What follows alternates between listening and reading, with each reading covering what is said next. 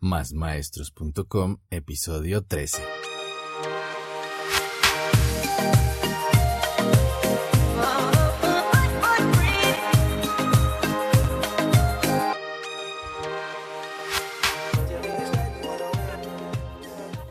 Buenos días, tardes o noches, maestros, maestras y todos aquellos amantes de la educación.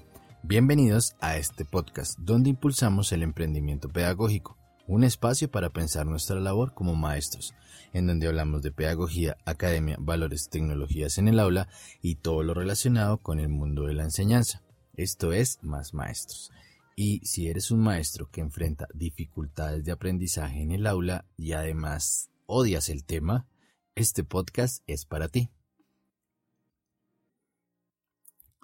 Y bien, Bienvenidos a este nuevo episodio donde vamos a tratar, o por primera vez vamos a empezar a hablar de las dificultades de aprendizaje en el aula.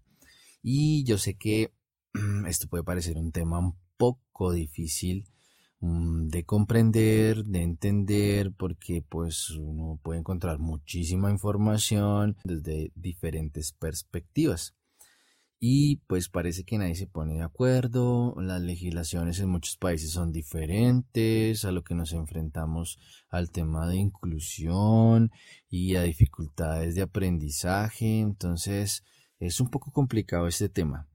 Eh, es un tema que causa escosor, puede doler, porque a algunos maestros nos cuesta, incluyéndome, eh, y algunas veces las instituciones educativas pues como que no brindan las estrategias o las herramientas o las capacitaciones para entender esas dificultades de aprendizaje que tanto se habla, ¿no? Pero la invitación en el episodio de hoy es como empezar a adentrarse en este tema. Yo debo confesar, no soy un experto, sin embargo he estado pues recibiendo algunas capacitaciones, leyendo algunas cosas, tratando de informarme, tratando de aprender para poder compartir con ustedes pues algo de valor, algo que nos pueda servir en el aula para enfrentar esas dificultades de aprendizaje que, tenemos siempre eh, con los niños en los salones o con los estudiantes, con los grandes en las aulas complejas. Entonces, para empezar, mm, efectivamente, esto de las dificultades de aprendizaje supone un reto para los maestros. Es un proceso que debemos acompañar siempre y definitivamente es un poco dificultoso. Entonces, a veces eh, no sabemos cómo hacerlo. Y debemos encontrar esos pequeños factores que nos posibiliten el desarrollo de algunas estrategias o actividades ¿sí? para poder mejorar el aprendizaje de aquellos muchachos que tienen alguna dificultad. Entonces, eh, tratando de revisar, antes de poder definir qué es una dificultad de aprendizaje, pues me pareció como poco más coherente definir en principio qué es aprendizaje, ¿no? Y ustedes se pueden encontrar un montón de definiciones dependiendo de la perspectiva del modelo pedagógico, eh, de la actividad del estudiante, de la pasividad, del contexto histórico. Bueno, ustedes pueden encontrar mucha información. Eh, sin embargo, quise compartir dos. Igual les dejo los links en la descripción del podcast o en la descripción de la web. Lo pueden buscar. Hay como tres documentos para que puedan revisar que me parecieron supremamente importantes y muy claves de este ejercicio. Y entonces vamos con la primera que habla sobre que el aprendizaje es un factor que hace posible el desarrollo de algunos aspectos del sistema nervioso y eh, algunos aspectos de la conducta que se construye a medida que se va aprendiendo cosas. Pero también en este concepto tenían en cuenta el ambiente, porque es el ambiente en el que está expuesto el individuo, el estudiante, el niño, el adolescente, eh, puede actuar durante todo el proceso de aprendizaje de manera positiva o de manera negativa y puede variar y hacer que tengamos diferentes resultados de la intensidad de los estímulos que podamos compartir en ese entorno y también puede dificultar ese tipo de estímulos el proceso de aprendizaje, dependiendo de la, dificultad que exista. Eh, otro concepto que me encontraba hablaba sobre que el aprendizaje es ante todo un proceso de adquisición originado por la experiencia. si se dan cuenta, el primero habla sobre el desarrollo del sistema nervioso Y el segundo pues habla sobre lo que es el aprendizaje a partir de la experiencia. Pero además en este último tocan un aspecto importante, es que eh, el cambio que produce esa adquisición de ese conocimiento, de esa experiencia, debe ser permanente, o sea, debe cambiar al sujeto, debe cambiar al individuo. Porque si ese cambio no es permanente, si esa experiencia no permite que el niño, el estudiante cambie, pues no hay aprendizaje y resulta que eh, esa permanencia de esa adquisición frente a esa experiencia va a quedarse más fácil grabado en la memoria. Entonces, simplemente es que ese aprendizaje debe hacer que el sujeto, en este caso los niños, cambien para que eso quede guardado en su memoria, porque si no, no va a ser permanente, se va a olvidar. Y entonces digamos que en pues algunas veces yo he tenido contactos con dificultades de aprendizaje, por ejemplo, eh, pues que a veces pueden ser muy sencillas, como problemas de lectura, de escritura, de comprensión, eh, de limitación visual. Entonces alguna vez tuve la oportunidad de aprender braille hace mucho tiempo, pero pues eso se olvida sin la práctica. Entonces digamos que solo fue como un año, dos años que, estuve practicando y eso se olvida con la práctica porque efectivamente tuve que acompañar en un grupo de estudiantes una niña con una limitación visual eh, supremamente grande. O sea, entonces necesitaba ya eh, aprender braille. Mm, también desde mi experiencia pues hay unas condiciones sociales que también pueden ser una limitación eh, del aprendizaje. Sin embargo, entonces, eh, el, podcast queda abierto por si alguien tiene muchísima experiencia y quiere venir a contarnos, ahí sí hago un llamado para todos aquellos que me están escuchando o si tú eres el especialista en ese pequeño aspecto de dificultades de aprendizaje, te mando una invitación virtual para que puedas venir nos conectamos, grabamos un episodio y lo compartimos con toda la comunidad. Porque yo estoy haciendo el ejercicio ahí como eh, estoy en medio de la marea tratando de nadar porque no soy el especialista. Pero bien, ahí les queda el mensaje por si alguien quiere venir a este episodio, a, a este no, a otro, porque aquí ya, ya lo vamos a grabar, ya lo vamos a subir después. Miren lo que ocurre con lo que son dificultades de aprendizaje. Entonces, efectivamente es una alteración neurológica del sistema nervioso. Y resulta que esa sinapsis neuronal, las neuronas tienen que pasar los estímulos. Eh, no se hace de manera adecuada. Y entonces no se producen los efectos en el plano estructural del cerebro del individuo y en el plano funcional. Es decir, que el aprendizaje está modificando la estructura de las redes neuronales la estructura de cómo el individuo tiene interconectados todos sus procesos a nivel cerebral, más las funciones que logra aprender y las funciones que empieza a hacer de nuevo por esas conexiones nuevas. Entonces hay una dificultad ahí, es que biológicamente pareciera que no lo pudiera lograr fácilmente o que no lo lograra como el promedio de los niños de su edad o como el promedio de los adolescentes de su edad. Y entonces eh, encontré un autor que se llama Churchill MacDonald. Se los dejo escritos en la página web porque mi inglés no es tan, tan bueno.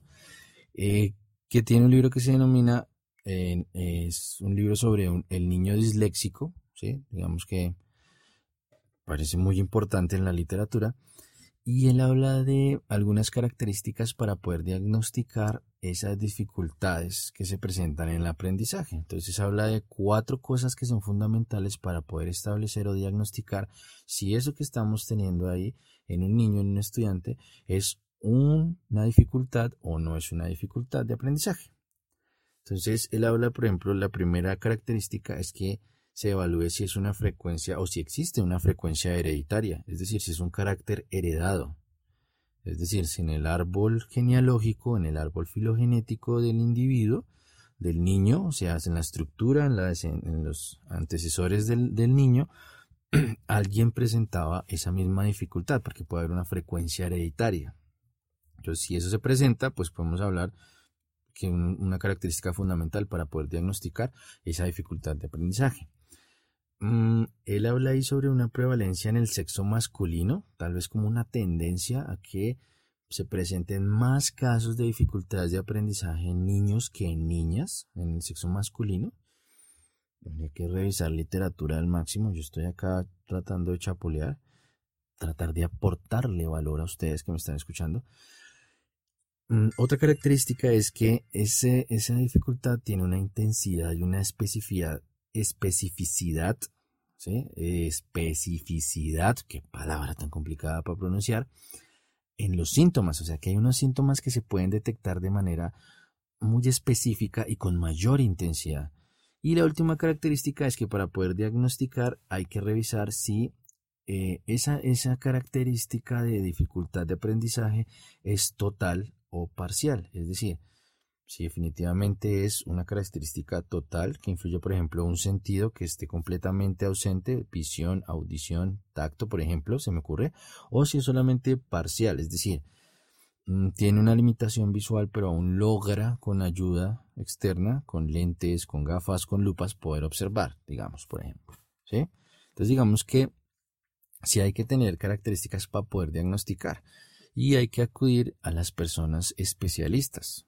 Entonces hay que buscar eh, el psicólogo educativo que pueda ayudar a hacer el diagnóstico o si el psicólogo educativo pues no puede remitir a un psicólogo clínico o a un equipo interdisciplinar que nos pueda ayudar a entender la dificultad de aprendizaje que tiene el niño. ¿Cómo lo detecta el maestro? Pues porque el maestro se da cuenta que hay una gran diferencia en el proceso que lleva con su grupo, si tiene un grupo de niños o estudiantes, y pareciera que este niño no va al mismo ritmo del promedio del curso. Y lo puede visibilizar o entender no como un problema de motivación interna del niño, sino como un problema efectivamente de una dificultad de aprendizaje. Y ahí hay una línea muy delgada porque en ocasiones muchos de nosotros, maestros, lo que hacemos es juzgar y decir que el niño no tiene absolutamente nada, sino que es cuestión de querer lograrlo, cuando fisiológicamente su cuerpo, su cerebro, sus habilidades eh, sinápticas no lo logran. Y entonces nos queremos eh, parecer a algunos expertos y decimos, no, es que simplemente son ganas de que no lo quiere hacer. Pero resulta que sí, efectivamente, no es que no quiera hacerlo, sino que su cerebro no lo logra hacer. O sea, es una, una cosa fisiológica en la función del cuerpo. Entonces hay una línea muy delgada donde el maestro suele caer. Y sobre todo ocurre con los más grandes. Porque hay algunas condiciones que los grandes aprenden a opacar para que los demás estudiantes, compañeros, no se den cuenta. Entonces muchas veces lo opacan con apatía. Entonces, por ejemplo, a un niño le puede ir muy mal en trabajos de lectura porque él dice que no le gusta leer. ¿Pero es por qué? Porque le cuesta un montón no tiene la habilidad, ni, ha hecho todo el proceso de aprendizaje sináptico, ni ha logrado que su cerebro consolide ese proceso. Pero el maestro, ¿qué hace? No, el maestro juzga. Y ahí creo que el maestro comete un error. O, perdón, el maestro no juzga. Eh, los maestros como nosotros, y yo juzgo a veces también, cometemos un error y nos cuesta como salirnos de esa casilla y decir, venga, revisemos si de, de verdad hay una dificultad de aprendizaje o simplemente eso, una apatía, ¿no? Entonces en los grandes es muy difícil, en los pequeños sí es muy fácil detectar eso. Cuando aparece, por ejemplo, una dislexia, una discalculia, cuando el niño no puede escribir, cuando tiene problemas de motricidad fina, gruesa, pues en los chiquitos es mucho más visible. No vamos a decir es que el niño no quiere aprender a coger el lápiz porque no quiere aprender a, usar la pinza en la mano, en, los dedos para coger el lápiz, ¿no? En los chiquitos es más fácil detectarlo. Sin embargo, uy, qué frase tan larga, que no puede ni respirar. Sin embargo, hay como una pequeña clasificación de las dificultades de aprendizaje que también encontré en la literatura. Y digamos que las podemos dividir de acuerdo en que si son específicas o inespecíficas. Y entonces las dividen en dificultades de aprendizaje primarias y dificultades de aprendizaje secundarias. Las dificultades de aprendizaje primarias son dificultades que aparecen de forma recurrente en los niños, pero que no presentan ningún trastorno motor ni sensorial, ni tampoco son problemas psicológicos mientras que las dificultades de aprendizaje, casi se cae esto, un micrófono, perdón, las dificultades Vamos a ponerlo otra vez bien, perdón. Mm, ahora sí. Las dificultades de aprendizaje em, secundarias suelen alterar el aprendizaje por factores que le impiden aprender y se considera que si ese factor se desaparece, el aprendizaje sí se puede lograr. Entonces, por ejemplo, un niño con depresión no va a aprender nada. Está triste, no puede controlar sus emociones. Si es adolescente, pues es un caos porque en un momento puede estar feliz y a los 5 o 6 minutos no entiende qué le pasa a su cuerpo y cae en una tristeza profunda. Pero si tratamos la depresión, el niño vuelve a aprender, o sea, es una, cosa secundaria. ¿Mm? Por ejemplo, un problema de atención. Ah, es que el niño aprende, sí, el niño aprende, le cuesta porque no atiende, tiene un problema de atención, pero si trabajamos en el problema de atención, el niño aprende. ¿Sí? Entonces, eh, algunos problemas así secundarios es porque si trabajamos en eso, el niño aprende. Mientras que en las primarias, pues resulta que el asunto no va por ahí. Entonces, la mayoría de problemas de aprendizaje que tenemos, dificultades de aprendizaje, son de tipo primario, no secundario. Y entonces hay, hay una pequeña clasificación y pues toman como cuatro funciones que se afectan y de acuerdo a esa función que se afecta pues le ponen un nombre. Entonces si la función que se afecta es por ejemplo una praxia, entonces la, la dificultad se llama dispraxia y es un trastorno psicomotriz, una falta de coordinación de los movimientos por ejemplo.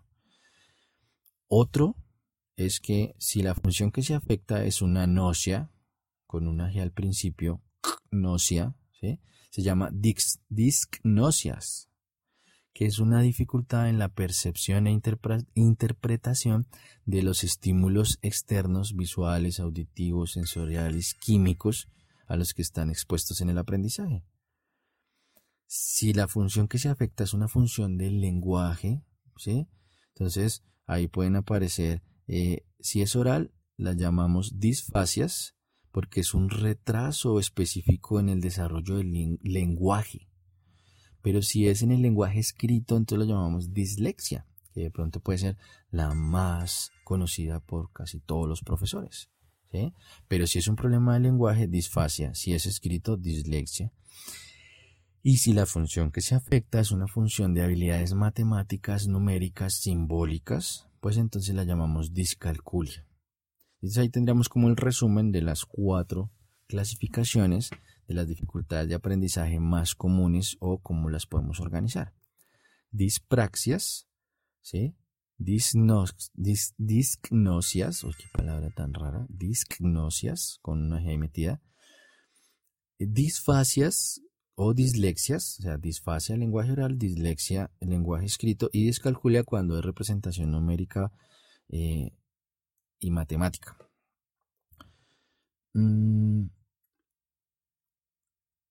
ahí hay que tener mucha claridad porque alguien va a decir, no, pero es que eso lo están viendo porque siempre comparamos al niño con un promedio y es que el concepto de inteligencia puede entrar a ser fundamental para poder definir si es una dificultad de aprendizaje. O sea, todo el mundo puede hablar, pero la verdad es en realidad, o sea, nosotros en el aula, ¿qué podemos hacer? O sea, más que categorizar, más que entender eh, cómo lo nombran los psicólogos, eh, eh, los neurólogos, porque también está la neurociencia aquí presente, es nosotros en el aula, ¿qué vamos a hacer?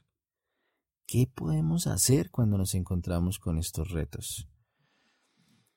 Y entonces ahí hay que hacer una distinción en un señor que se llama Brennan en 1998 hace una distinción entre lo que son diferencias, ¿sí? Perdón, lo que son diferencias individuales en el aprendizaje y necesidades educativas especiales.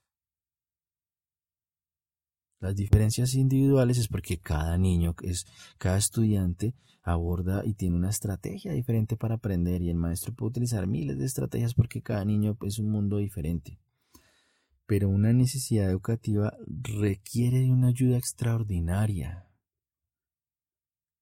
Entonces, una diferencia individual de aprendizaje, cualquier maestro puede entrar al salón, se inventa una metodología, pone una didáctica, pone a hacer cosas, pone a leer, pone a hacer arte, pone a hacer modelos, o sea, se inventa cualquier cosa, porque es una diferencia individual en el aprendizaje. Pero cuando hablamos de necesidades educativas especiales, ya necesitamos una ayuda extraordinaria de tipo educativo, obvio, pero también de tipo médico o psicológico. Entonces tiene que haber un grupo de personas que informe al maestro cómo puede abordar ese tipo de necesidad educativa especial. Entonces, ¿qué hacemos en un tipo de necesidad educativa especial? Porque, ¿para qué vamos a hablar de eh, las diferencias individuales en el aprendizaje? Si tenemos un montón de didáctica recorrida o cada maestro en su camino ha construido su propia didáctica. No, pues ahí no hay lío. El lío radica en qué hacemos en el aula cuando tenemos necesidades educativas especiales. Y yo traté de sacar como algunos consejos ahí. Consejos para poder hacer algo en el aula. Es uno, tenemos que consultar con los demás maestros que acompañan el mismo grupo, al mismo estudiante, al mismo nivel, para ver si tienen la misma percepción que tengo yo del estudiante porque puede ser que en una clase donde tenga que moverse, donde tenga, por ejemplo, algún trabajo de artes, de danza, de movimiento corporal, de educación física, el niño sea muy bueno, pero en una clase donde tiene que estar sentado leyendo, donde tiene que estar tiene que estar organizado en un sitio específico y tiene que centrar su atención durante más de 15 minutos sentado en algo, no sea tan bueno. Eso nos puede dar pistas sobre qué es lo que está ocurriendo. Otro consejo es que hay que establecer muy claro cuál es la dificultad.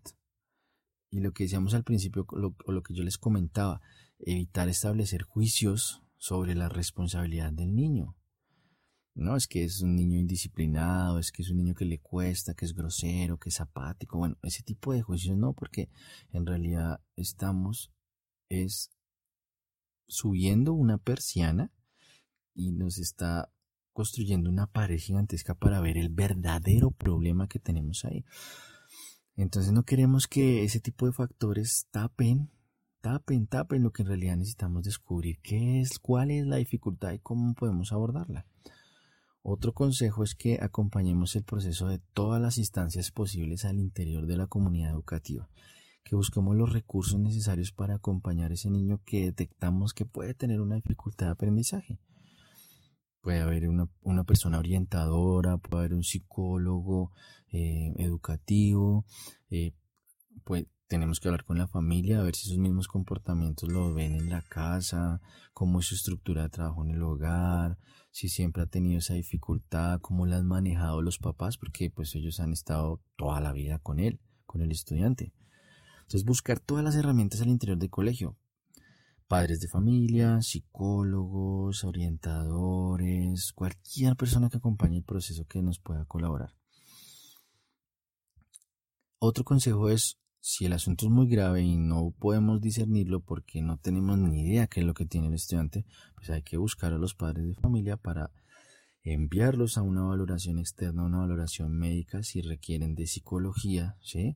O que lo escalen en su sistema de salud que los médicos puedan hacer una revisión de qué es lo que está ocurriendo. Si tienen que remitir luego los médicos al neurólogo, pues que el niño vaya a hacerse los exámenes de neurología, de psicología, eh, si es que lo requiere, o si necesita la asesoría de un, de un psicopedagogo, bueno, pues lo que sea, pero para que nos ayude a identificar el problema. Y luego de que ya pues tengamos eso, pues lo ideal es que tengamos un diagnóstico y tengamos una, una serie de estrategias. O sea, que si, lo, que si ya todos sabemos que tiene, pues todos los profesores apliquen esas estrategias que el médico, que el neurólogo, que el psicólogo, que el psicólogo educativo dijo. O sea, que usemos esas estrategias. Entonces, si es un problema de atención y me están diciendo que una de las estrategias es eh, hacer contacto visual con él durante la explicación de la instrucción de la actividad. Pues vamos a hacerlos todos los profesores. Si me están diciendo que es un problema eh, visual y tengo que escribir grande en el tablero o tengo que hacer las guías o las fichas que imprimo en las hojas con letra A20 o 22 para ese niño porque tiene una limitación visual, pues somos todos los maestros haciendo ese tipo de actividades. Si me dicen, por ejemplo, que es que no tiene buena motricidad fina, pues tampoco le va a exigir un esquema, un dibujo un, ah, extremadamente bien coloreado, porque ¿cómo voy a evaluar su motricidad fina si me están diciendo que no la tiene?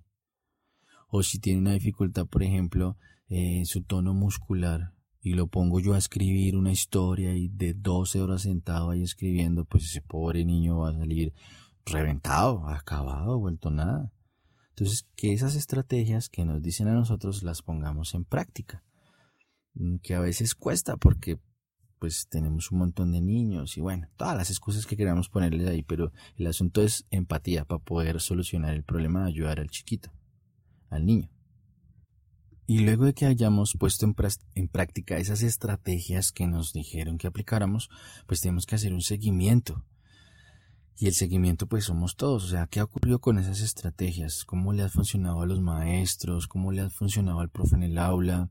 ¿Cómo va con las estrategias en la casa? ¿Si le han servido, no le han servido?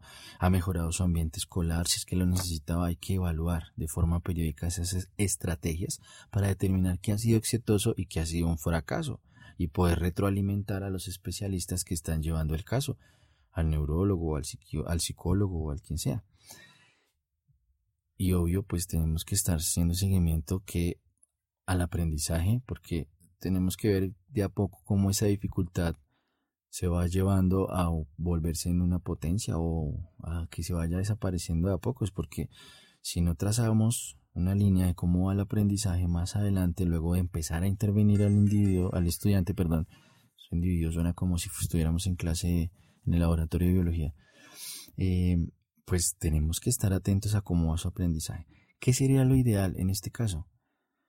Que exista un equipo interdisciplinar que pueda acompañar ese proceso de esa dificultad de aprendizaje, que sean entidades privadas y públicas las que puedan ayudar al, niño, al estudiante, o sea, servicios de salud, servicios escolares, todo el mundo volcado para poder solucionar la dificultad lo ideal también es que el mismo maestro tenga un cambio de paradigma porque cada vez que tenemos un niño en el aula de clase con una necesidad educativa especial, eso nos acarrea a nosotros un problema.